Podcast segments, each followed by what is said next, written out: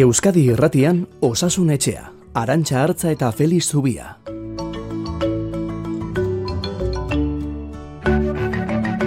Kaixo, egun onda izola denoi bai, gu pres gara osasunetxari ekiteko zer modu zaudete. Udaberri ataritik gaur osasunetxa. Beti bezala xemen Euskadi Irratian amarrak arte.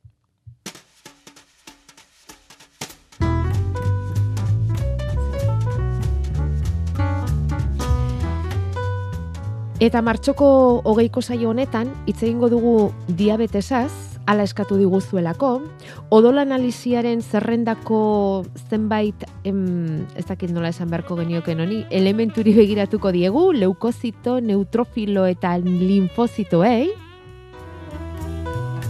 Itzegin nahi dugu arteria gaixotasun periferikoa zere, baina nazken aldi honetan beti egiten dugun bezala aurrena begiratu azkar bat COVID-19 bilakaerari. Eta horrezan behar dugu gorantz doala gure inguruan, ez asko, baina gorantz kutsatuen kopurua, baina gorakada horrek oraindik ere ez du eraginik ospitaletan, plantako gaixoak jeisten doaz, zainketa berezietakoak ere bai bi argitaratuko ditu osasun sailak erkidegoari dagozkion azken datuak, baina orain arte dauzkagun datuen arabera, COVID-agatik hildakoak ere jeisten ari dira. Hogeita amaika hildako azken datua, orain aste bete baino, bederatzi gutxiago. Eta Nafarroan ere antzerakoa da, egoera. Feliz Tubia zain daukagu. Ondo, Feliz, egunon? Bai, egunon, hemen txago de prest, eta bai. zai hori ikiteko gogoz. Eta egoera mendean duzuela, jarraitzen duzue ospitalean? Bueno, bai, hori pandemian ezatea zaila da. Bai. Ze, bai. Eta batez ere guk ez, gu beti kaleko egoeraren isla garelako, baina azte pare bat beranduago. Eta bai, ospitaletan, ba, lasai xamar. Bada ditu gorendik ere ospitaleratzeak, gutxi, gutxi batzuk, baina badira, eta eriotzak ere baditugu, gutxiago, baina baditu gorendik, bai. Bai. Bueno, eta zuek zer modu zaudete, udaberri beharrean, zer modu bai, osasun bai. udaberria, eguzkia, lasaitasun pixka baten beharrean, ez da? Bai, ba, gustora hartuko dugu, ea, zer, modu, zer moduzko da berria dugun. Hmm. Bai, eta bueno, guk kanpoko guzkiaz baino gehiago, ba, barruko patxada eskertuko behar. Bai, bai, barruko patxada hori hartuko zenukete gustura luze baitoaz bi urte hauek. Eta zeuk esan duzuna, pandemia gara honetan ospitaletako egoera mendean dela esatea, asko-asko esatea da, ze gainera, Bueno, ba, pandemia ez da amaitu, hor dago, e, hori nabarmendu aste honetan beste behin ere osasunaren mundu erakundeak, eta ohartarazi du omikron virusaren azpi aldaera bat, BA2 deiturik hori, eta bueno, hemen lehenagotik ere aipatu dugun omikron isil hori ez da, zabaltzen ari dela Europako herri aldetara asko, mm, azken bolada honetan, eta gurean ere mendabil, ez, Felix? Bai, bueno, gure artean ere, ba, ialdaera nagusia bihurtu da, bueno, omikron hasi zen, et, e, ba, gabonen bukaeran edo urtarrilaren hasiera horretan, delta baztertu zuenia, omikron asko eskutzakorragoa zen, baina txertaketari esker eta bere, ba, nik uste zaugarri harinago esker ere, ba, proportzioan ospitaleak edazioak etziren beste bete, eta gero omikron honen azpialdaera bada, bea bi hau, kutzakorrago horrein pixka bat, baina gainontzen larriagoa ez, eta ezaugarri oso ezberdinik ez duela, baina bai, geroz eta kutzakorragoa bihurtzen ari zaigula virusa, ez? Eta ikusten ari dira, dibidez Alemanian, Austrian, e, Ingalaterran ere kasuak ikotzen ari direla, eta bai Ingalaterran eta bai Alemanian, e, markatu eta Austrian, e, igoera horrek, ba, hospitaleratzen igoera ere ekarri duela. Momentuan ez dira izugarriak, baina bai biak ba, goruntzu da zela elkarren albuan. Bueno, beti esan izan dugu oitu egin beharko dugula, tarteka gerraldiak izatera, eta horrekin COVID kasuak gora egitera, ez da. E, ez da, horren beste kasu positibo eta horren beste aldaera izan da, Feliz, non geratu ote den, eta txartaketa kontutan hartuta ere, bai, non geratu ote den e, hartalde babes efektura? Bueno, e, hori hasiera batean planteatzen genuen eta uste genuen gertatuko zela, baina aldaerek erakutsi dute eta hainbeste aldatzen den virus batek erakutsi du ia ezinezko dela lortzea, ez? Ze azkenean e, aldaera berriarekin kutsatuko gara gehienok modu harinagoan, e, baina era bateko babesik ez dugu lortzen hau da, e, ba hasierako aldaera pasasuenak deltarekin ere kutsatu zitekeen, delta pasaduenak omikronarekin kutsatu zitekeen berriz, eta gure entzuletako askok ba, behar bada bere gorputzean abarituko zuten, ez? Eta azkenean aldaerak sortzen doazen neurrian, harinak e, modu harinan pasako ditugu, ze baten immunitateak bestearekiko babesten du, baina ez infekzioaren garapenean, baizik eta larritasunaren garapenean. Orduan lehen infekzio hori garatuko dugu, baina gero ba, larritasun hori moztu egingo da. Vale, vale. Bueno, e, laburtuz, segin beharko dugula, mm, bilakera honi jarraitzen, eta aste-aste saiatuko garela horretan osasunetxean.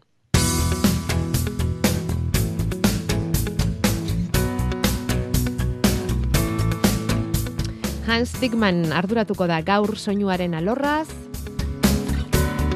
eta beti bezala adituaren aholkuak Felix Zubiarenak izango dira Donostia Ospitaleko zainketa berezietako zerbitzu burua, bera. Eta pixka bat aurreko astetik e, datozen mezuei begira, den denak eta egunean hartatzea ezinezkoa zaigulako, e, COVID-ari lotutakoekin hasiko gara, eskoletan pixkanaka pixkanaka musukoak entzeko aukera aipatu genuen gaur zortzi, eta mm, jaso ditugu entzule baten kezka eta beste baten eskaria. Alde batetik eskoletan burbuilak e, esan genuen, e, burbuilak gaur egun kurtsoka egiten direla, eta batek esaten digu ba, burbuilak zorrostasunez mantentzen direla eskoletan, Baina gero arratsaldean eskolatik irteteaz batera ume guztiak nahastu egiten direla, gela desberdinetako umeak elkarrekin ibiltzen direla, kalean zein etxeetan eta eskoletako arauak malgutzea beharrezko izango dela, baina gero handik kanpora ba apenas errespetatzen direnez, oso erreza ere ez da hori egia esan, Felix. Ez, eta bueno, ba, azkenean eskolan egin liteke, eta bueno, ala dago jarri araua eta nik uste ba, pixkanaka gaur sortzi ipatu genuen eta ez no berriz esatera ez e, nik uste musukorena alintzen joan beharko dugula eta gero ikusi zer gertatzen den eta neurriak pixkanaka kendu ez? Ez zerotik egunera pasa ba, askotan e, egin izan dugu moduan. Baina bizitzak ere jarraitu behar du eta hori ezinezkoa da bestela kontrolatzea ez? E, burbulioiak kalean jarraitzea ba, ezinezkoa. Eta beste batek esaten du bi urte pasata eskoletan komunikazioa erraztu beharra daukagula. Zen egia esan musukoak asko murrizten du, eh? eta aurren kasuan komunikazio hori, espresio horiek, ez da, zenbat murrizten dituen. Bai, aurpegiaren ba, espresio guztia ez talita gelditzen zaigu, ez? Aztu nere ari zaigu, bai. batzu batzuren aurpegia nolakoa zen ere, eh? Hori da, eta irakaslearen zatere lan ikaragarria, ez? Bai. Eta hotzaltza beharra, eta bai badaitu bestelako albondorioak. E, hau pandemian zehar askotan aipatu izan dugu, ez? Elduok egiten duguna, da gero ondoren azkenean aurren ganda iristen dena, ez? Hmm. hmm. Eta, bueno, ba, nik uste bengo gatik alderantzez egin berko genukela eta lehentasun aurre eman. Gero beste entzule batek galdetu nahi biztu baute dagoen, edo baute dakizun, badagoen harremanik COVID-19 eta amiantoaren artean edo loturarik. Ikerketaren bat egin ote den gai hori aztertuz. Ba, nik daki dela ez, eta begiratu dut, eta ez dut topatu. Egia da, e, bueno, ba, COVID-aren inguruan ikerketa ugari egiten ari direla, eta denak ez direla argitaratzen edo elkarrekin ematen, eta beharra da izan litekela, baina nik daki nadi ez, egia da, kaltetutako birika batek errezago garatuko duela, gero, ba, koronavirusaren kaltea edo, edo alderantzez ezen da okerrago jasan dezakela, ez? baina gainontzen nidak idala ikerketa espezifikorik ez da egin. Ba, eta amiantoak hain zuzen ere birikei eragiten die ez da? Bai, birikaren inguruan dagoen mintz bati, pleurari, eta biriken ba, zurruntzea edo ekartzen du, mhm. eta horrekin gero ba, pneumonia bat garatzen baldin bada, ba, gaitasun gutxiago horri kontra egiteko. Baina zuk dakizula momentuz, eh, bi gaitz hauen artean zelotura egon daiteken, hori ez da ikertu.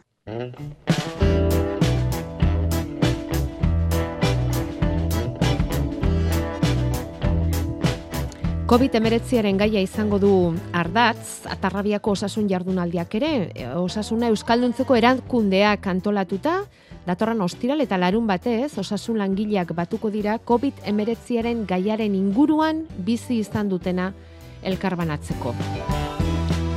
Eta hor ba prestatu dute mailingurua, oinarrizko osasun laguntzan COVID-19ak izan duen eragina zaritzeko edo eta osasun mentalean utzi duen arrastoa ziarduteko, ospitaletan izan duen eragina ere bai eta bukaerarako gorde dute gai handi bezain interesgarria, COVID-19 eta gizartea.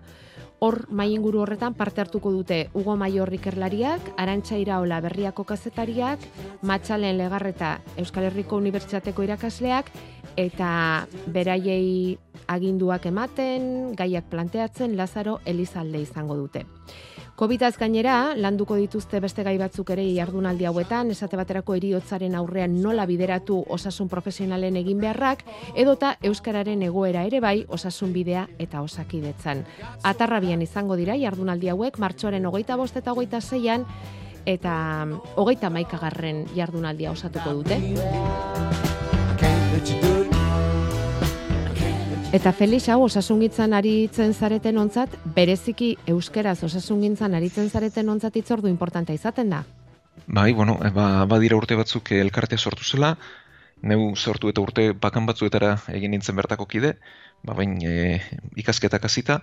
Eta guretzat garrantzitsua da, bueno, ba, elkarrekin egotea, euskeraz osasungintzen elitekela beste bain ere frogatzea, eta bueno, ba, gero e, gure inguruan eta osasun gintza guzti honetan euskararen egoera pixka bat bultzatzeko, aurrera eramateko eta elkarri animoak emateko une izaten da eta gustora aurreko bi urteetan ezin izan da ba, elkarrekin bildu presentzialki, Ja. e, online bidez egin behar izan da, ez da gauza asko bezalaxe, Mhm. eta urten ba elkarrekin biltzeko modu izango dugu. Eta Bai. bueno, hemendik eskerrak osasun bideako kidei, naparrei, ba, badakigulako gurea baino are eta pixka bat e, egoera zailagoa dutela. Mhm. Eta bueno, ba, eskerrak emateko une egokia iruditu zegu. Hizkuntzaren aldetik esan nahi duzu, ez? Egoera zailagoa. Bai, hori da. Bai, bai, bai. Bueno, eta urtengo gaiak ezin zuen beste bat izan, COVID-19 izan behar zuen, ez? Eta arrasto, utzi duen arrastoa han eta hemen, ez? Nahiko nabarmena zen, Nabarmena bazarren da, ez? behar zuen, ez? Bai. Bai. Irudipena daukagu COVID-19ak, eh, Felix, lasaiuna eman digula, egoera apur bat kontrolatuagoa dagoelako, baina orain ez ote diren agertzen ari pandemiaren ondorenak. Ondoren fisiko naiz psikikoak, eh? Hor giarretako minak, ezturretako minak, depresioak, gogogabeko egoerak, neke handia, gure irudipena da, ala medikuok ere ikusten ari zarete hori Ez, zuen eguneroko hala da. lanean. Hala da, behar badalen izan ere baziren, baina pandemiaren gordinak e, ba, estali egiten zituen, eta orain azaltzen ari dira, ba, bueno, alde batetik COVID iraunkorra edo esaten zaion hori ez, eta ba, sintoman luzeak, beste alde batetik ba, buru osasunen eta den hori ba, geure, ez dakit nola esan, orekan eman digun, Bai. ez, e, ba, Bai, tratua edo kaltea, edo astinaldia, horretxe bai. dira saltzen, Bai. eta joango da saltzen, ez? Eta horregatik, bueno, ba, ea pandemia beste fase batean sartzen den, badakigu ez dela desagertuko, baina ea, ba, gora bera txikiekin bere horretan mantentzen den, eta guzti horiek, ba, gainditzeko modua dugun.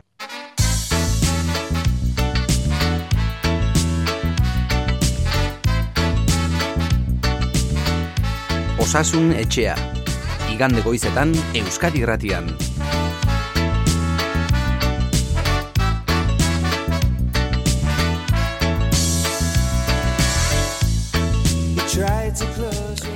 Bueno, eta osasunetxean jaso dugu kontsulta bat esanez ea irtenbiderik baute dagoen neuropatia diabetikoarentzat. Eta bueno, ba beti egiten dugun bezala lehen da bizi azalpenak emango ditugu. Zer da neuropatia de diabetikoa? Feliz diabetesa bai horraino iristen gara baina. Bai. Eta diabetesak nerbioetan eragiten duen kaltea da. ah, bale. Eh, bueno, gorputzeko nerbio guztiei eragiten dira, baina bedreziki abeko gorputza derretakoi, eh.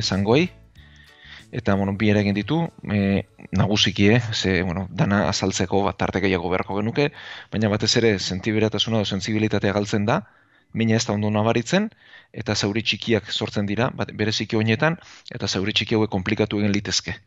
Eta gero beste alde batetik, e, indartz mugitzeko gaitasuna pixka bat galtzen da eta mina eta traba nabaritzen da, ez? E, batez ere e, bi arazoiek sentsibilitatea galdu eta behar litzatekena baina min gehiago nabaritzen da, ba berez hain gogorrak ez diren e, kinadei edo Bai. estimuluei erantzun da. Mhm. Eta bueno, e, hau ezin da tratatu, bueno, ezin da sendatu, baina bi gauza egin litezke batetik sintomak e, arindu, batez ere min horiek arindu, eta badira botika bereziak min horiek arintzen laguntzeko, eta gero beste alde batetik e, garapena eten liteke, hau da, azukre ondo kontrolatzen baldin bada, ba, bere garapena eten liteke eta ez okertzea lortu liteke, baina egindako kaltea sendatzirik ez. Vale. Ze gaiztoa den diabetesa, eh? Bai, zenbat, eh, gaitz- zenbat ondorio dituen, zenbat eragin gure gorputzen, ez da, Felix? Bai, gail- gaitz ikaragarria da, ze azkenean gorputzeko zein guztiak kaltetzen ditu, Ja, eta zainekin batera, eta askotan astu egiten zaizkigun nervioak ere bai ez. Ja. Eta, bueno, e, izaten dute, ba, gizentasunak edo bezitateak eragiten duen kalte hundienetako bat bintzat diabetesari lotua dagoela, Mhm. eta horregatik, ba, hain garrantzitsua da pixu ondo kontrolatzearik eta fiziko egitea, eta zukre mailagoa bere tokian izatea. Ja, bai, asteko behintzat hori, ez, azukre maila kontrolatzea, eta gero esan duzuna, ba, hau sendatu ezin da sendatu, baina bai kontrolatu, ba, botiken bidez, eta ea, ea lortzen duen, ba. Bueno, ala ere eskertu behar diogu, konsulta ze horri esker jakin dugu neuropatia diabetikoa ere badela.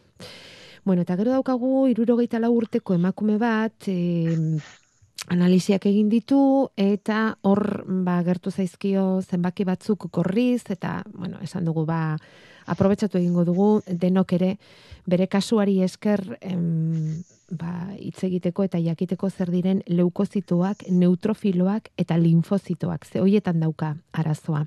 Ez daude oso aldatuta esaten du, baina e, aldaera hori eta eta zenbakiak altu eukitze hori errepikatu egin zaio azken urteetan eta horrek sortu dio ardura. Felix, emango izkiguzu honi buruzko azalpenak. Bai, bueno, guk azkenean eta aipatuko dugu labur-labur odol analizi bat egitean zer begiratzen dugun, ez? Mhm. Ze askotan esaten digute odolatera digute eta zer egin da. Bueno, balenik eta behin egiten dena da bereizi zelulak eta zeruma, ez? Odan, gelditzen dena. Orduan, e, zerum horretan azaltze, e, aztertzen da biokimika, hau da ze ezaugarri dituen, eta hor batez ere aztertzen dira e, giltzurruna nola dagoen, gibela nola dagoen, gatzak nola ditugun, e, sodioa, kloroa, potasio eta bar, eta e, kolesterol eta gantzen kopurua aztertu liteke. Gero beste alde batetik, em- e, hemograma azaltzen da, odoleko zelulen azterketa hori gero ipatuko dugu, eta azkenik koagulazio da, odola nola gatzatzen den, ba, neurtu liteke. Beraz, e, analitika oinarrizko batek hiru tarte horiek ditu. Eta gero, e, hemograman galdera honi lotua dagoelako, zelulak aztertzen ditugu, ikusten dugu zenbat diren zelulak, eta horri hematokritoa esaten zaio, hau da, ze euneko betetzen duten zelulek odol guztian zehar. Eta e, globulo gurriak direnez nagusiki, hematokrito altu batek adieraziko liguke edo globulu gorri gehiegi ditugula, edo deshidratazio bat dugula. Eta aldiz, hematokrito baxu batek adieraziko liguke, ba, globulu gorriak falta ditugula, anemia bat dugula. Mhm. Eta gero, zelulen azterketan egitean, aztertzen ditugu zelula gorriak lehenik eta behin, e, globulu gorriak, ematiak, eta horrek ikusten da zenbat hemoglobina dugun, eta ze ezaugarri dituen. Ondoren plaketak azaltzen dira, aztertzen dira, eta azkenik leukozitoak edo zelula zuriak, eh, gure defentzak direnak. Eta galdera hortik dator, baina bueno, pixka bat jakiteko, zein ordenetan doazen beti emaitzak analiziei batean. Eta zelula zurien artean edo leukozitoen artean, ba, euren azpitaldeak. Orduan, neutrofiloak dira, e, batzuk, besteak linfozitoak dira, beste batzuk ere badaude, baina bi nagusienak, Bai. neutrofiloak berez pixka bat gehiago behar dute linfozitoek baino. Eh, hori da orokortasuna. E, linfozitoak dira batez ere virusen kontra babes ematen digutenak eta baita ere ba, erantzun immunologikoa koordinatzen dutenak. Eta neutrofiloak dira e, bakterioen kontra aritzen direnak eta baita ere e, al, eragiten dutenak edo da kaltearen edo gure defentzaren lehen lerroa liratekeenak. Horren, horiek neurtzen ditugu. Eta, bueno, berez, e, bai kopuruak eta bai egunekoek bat arte batean behar dute, Bai. eta orduan neutrofilo gehiegi baldin baditugu, tokatzen zaiguna baino normalean izaten da infekzio bat pasada berria dugula, bai, bat ere bakterioen infekzioa edo desoreka txiki badugula, eta Mhm. linfozito gehiegi baldin baditugu, da virusen e, infekzio bat pasa beharrei dugula. Hori Mhm. litzateke lehen irakurketa, eh? Bai. Gero egin liteke irakurketa zabalago bat, zergatik batzuk, zergatik besteak, zein motakoak diren, nondik datozen, Ja. leuzemiak ere horratzeman litezke, eh, Ja. bat izugarri baino e, igoera ez da euneko txiki batean izaten, baizik eta milaka izaten da, ez, Ja. leusemia bat Ja. gertatzen denean. Ja. Eta bueno, galdera jakin honetan, edo kasu jakin honetan, Bai. ba, ez du larritzeko ezer, ez du gaitzik, Mhm. e, kopurua bere tokian dago, eta eunekoa da pixka, pixka, pixka bat desorekatua dagoena, baina hori ez da gaixotasun bat, esan, ere, tartea jartzen dira, eta tartearen muga-mugan dago azpitik, baina bueno, ez du garrantziarik, ez du gaixotasunik, eta ez du horri gehiago harretarik eskaini beharrik, ze ez du ezer. Naiz eta behin eta berriz e, uneko hoiek mm, mugituta edo behar den tokitik gorago azaldu edo beherago, ze bia dauzka. Batean dauzka beherago eta bestean dauzka gorago. Hori da, azkenean eunekoak euneko eun izan behar du batura, derrigorrez, orduan bat igotzen denean beste jetxe Ah, egiten bale, da. bale, bale, bale, bale. Hor- Hortik datorkio Vale, aldaketa vale, hori, baina ez du vale. garrantzia gehiagorik. Mm, Bale, bale. Bueno, ba, Mari Joseri esango diogu orduan lasai egoteko. eta izu, ba eskertu, era berean, eh? nolako neurketak egiten dituzten, eta aspaldian horrelako gauzak egiten ere, ba ez gara ari, hemen osasun etxean, ba dauzkagulako beste lehentasun batzuk, eta, bueno, ba odola analiziari alako astinaldi bat ematere ondetorrez zaigu. Vale, eta beste entzule honek dauka oineko atz batean arazoa, behatz batean, Felix, koskor bat atera zaio dio, oineko bigarren behatzean, mm, bost urtetik ona hanka horretan arazoak izan ditut, espoloia, mm, gehiagizko arkua, plantillak erabiltzen ditut horretarako, eta abenduan plantillak berritu ziz, plantilla berritu zidaten, eta orain lau bat aste edo hasi zitzaidan koiskorra ateratzen. Ez dit minik ematen, oinetakorik ez dut aldatu, zer izan daiteke zea holku beretzat, Felix? Argazkere bueno, ba, bidali digu, bali bai, izan bai, dizu? Bai, bali izan bai, dizu, bueno, Beti. Bai, lehenik eta baina izan behar dioguna da, atz, e, behatzelo dian, begiratzeko zeba diru delako onjo bat duela.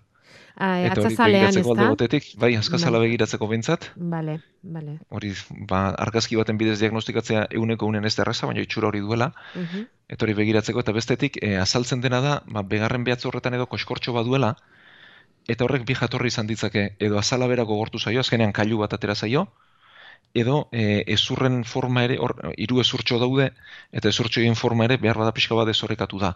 Ja, bai bat ala, bai bestea, ba, oinetakoen plantilen aldaketa horrekin lotua dago ziur.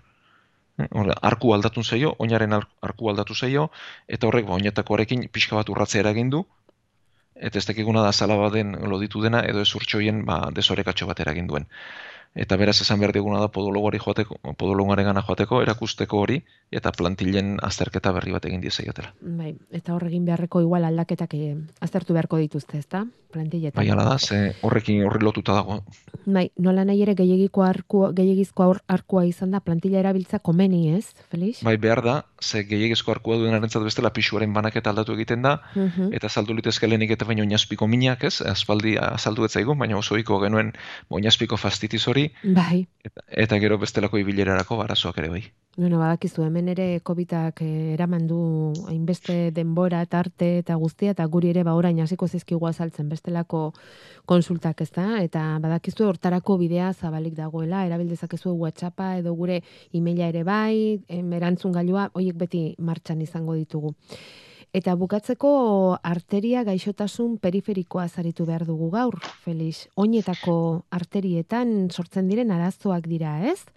Bai, bueno, ba, ipaturi nola ipatu ditugun diabetesa, ipatu dugun entzule honen galdera. Bai. Bueno, ba, egokiru iduzego pixka bat berritzea behar badain ezagun ezten gaitz bat. Bai. Baina bai, e, larria dena, eta batez ere gorputzaren desoreka adierazten duena, ez? Eta da arterietako gaixotasun periferikoa edo beko gorputza darretako, zangoetako e, arterien zirkulazio arazoa. Orduan, e, oso ohikoa den gertaera da, bueno, gaitza arteriosklerosia delako, da, arteriak gogortu eta itxi egiten dira, eta hori beti lotzen dugu ba, garunean iktusarekin, bihotzean infartuekin, ez? Eta hori dira gure arteko ba, bi eriotza arrazoia hundienak, e, giltzurrunetako kalteare behar bada ezain beste baina ezagutzen dugu, baina behar bada zangoetako ez. Eta orduan, e, zangoetan zirkulazio arteriala eteten denean, bueno, ba, neurri batera ez da zer gertatzen, baina neurri batetik aurrera sintomak eragiten ditu, batez ere mina, e, zangoetako mina, ibiltzean azaltzen den mina, eta atzedenarekin desagertzen zaiguna eh, horri klaudikazio intermitentea esaten diogu. Eh, hau da, pertsona hori ibiltzen azten da, ibiltzean giarrek eh, odol gehiago eskatzen diote, baina ez zaio iristen, mina nabaritzen du, gelditzean minori harindu egiten da. E, horregatik esaten diote baitere eskaparaten gaitza. Ah, bale. Batetik bestera, ibili eta gelditu, ibili eta gelditu, ibili eta bai, gelditu delako. Bai, bai. Eh? Eta, bueno, ba, arteria isten den parean, ba, hortxe azalduko zaigu mina, eta izten den tokiaren arabera, ba, bateko edo besteko izango da. E, ba, biki edo zango zagarretan gehienak, baina izterretan ere salduriteke, ipurdian ere bai, goi-goian denean, bakiztonezkoetan impotentziare eragin dezake, mhm. eta gero, ba, min hori e, hor izan da, gauza okertzen denean, ba, odolik iristen espada, oinetan ultzerak azaldu litezke, isteko oso zailak direnak, eta azkenean guzti zuzteldu egin liteke, eta horrik gangrena esaten zaio, mhm. eta amputazioan bukatu lezake. Orduan, gaitza batzen batea garrantzitsu da bai zangoengatik, baina era berean, arrisku faktoreak berak direnez, eta normalean hau duenak bestelako zirkulazio arazoak ere badituenez, ba, eteteko garaia delako, eta ba, bihotzekoak, iktusak eta bar gertatu ez daitezen bide ematen duelako, ez? Orduan, norbaitek ibiltzerakoan, min hori nabaritzen badu atzedenarekin desagertzen zaion eta giarretako mina izan hori da, ba, bere alakoan egin beharko luke kontsulta, eta gero arrisku faktoren kontrola egin. Eh? Badakigu zein diren, baina ba, gain pixua, e, sedentarismoa, tentzio altua, diabetesa, kolesterola, tabakoa, hau edena kontrolatu behar dira, gaitzak aurrera egin jaztezan, zangoetan eta korpuz guztian. Eta gero badu bere tratamentu honek ere, eh? Hau da, e, alde batetik antiagregatzaileak erabiltzen dira, abiotzean bezala, eh, aspirina eta antzekoak, eta gero arteri hauek garbitu litezke, estentak jarri litezke, eta kirurgiak egin litezke. Eh, baina badiot, berriz ere, oinarrien dagoena tratatzea dela batez ere garrantzitsua. Ja, Eta igual ez da ainerresa diagnostikatzen, ba, pixkat utzi egiten delako, ez da minarindu egiten delako gelditzean, eta orduan igual etzaio garrantzirik ematen, daukan adinako garrantzirik. Hori da, eta askotan naztu egiten delako, ez? E, esaten dugu, bueno, ez dakit, ba, giltzaduretako zerbait izango da, belauneko zerbait, aldakako bai, zerbait, bai. bestelako arrazoiak topatzen dizkiogu, bai. baina hortan ez dugu pentsatzen, ez? Ja. Eta askotan azaltzen denerako eta diagnostikatzen dugunerako berandu izan hori da. Bai. Orduan, mm ibiltzerakoan, eh, berriz diot, eh, muskulutako mina azaltzen bada, ez? Atzedenarekin gero harintzen dena, ba, orduan hasi beharko genuke hori aztertzen, eta bueno, bestelako arrazoiak ere badilela jakinek, mm arrazoi hau ere ondo aztertu eta begiratu. Eta berriz diot ez, askotan eh, kontrasan jorra dirudi, baina ez, oda, mina nabaritu arren, ibiltzen jarraitu beharra dago, bantxoago, geldituz, baina ez utzi.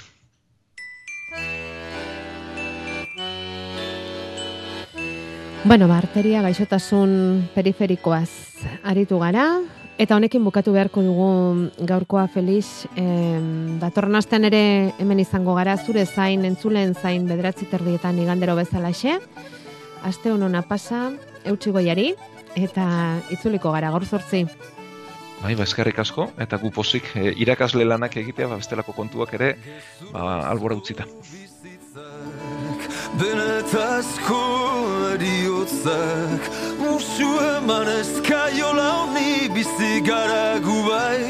Ameslari desirak ere lurperatuz.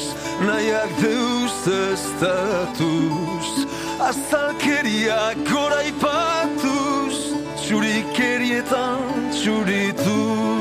Enterrando deseos, anular voluntades, ensalzar falsedades, fingiendo presencias, vistiendo apariencia, escondiendo nuestras miserias. Biotzak dio tu arte, buruak dio tu arte, bizitzak dio ez utzitarte, zuzeu ere izan zaitez parte. Bihotzak dio lertu arte Buruak dio bukatu arte Bizitzak dio ez utzitarte Zuzeu ere izan zaitez parte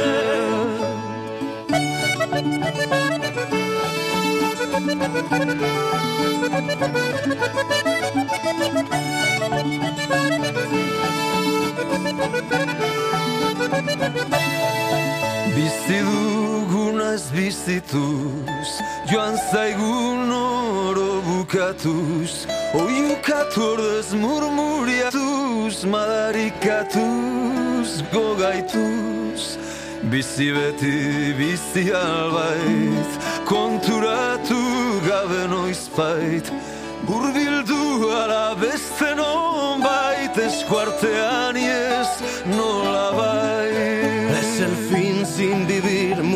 sin gritar, hastiarse y maldecir. No vivas las formas sin aviso, transforma, la vida no se conforma. Biotzak dio tu arte,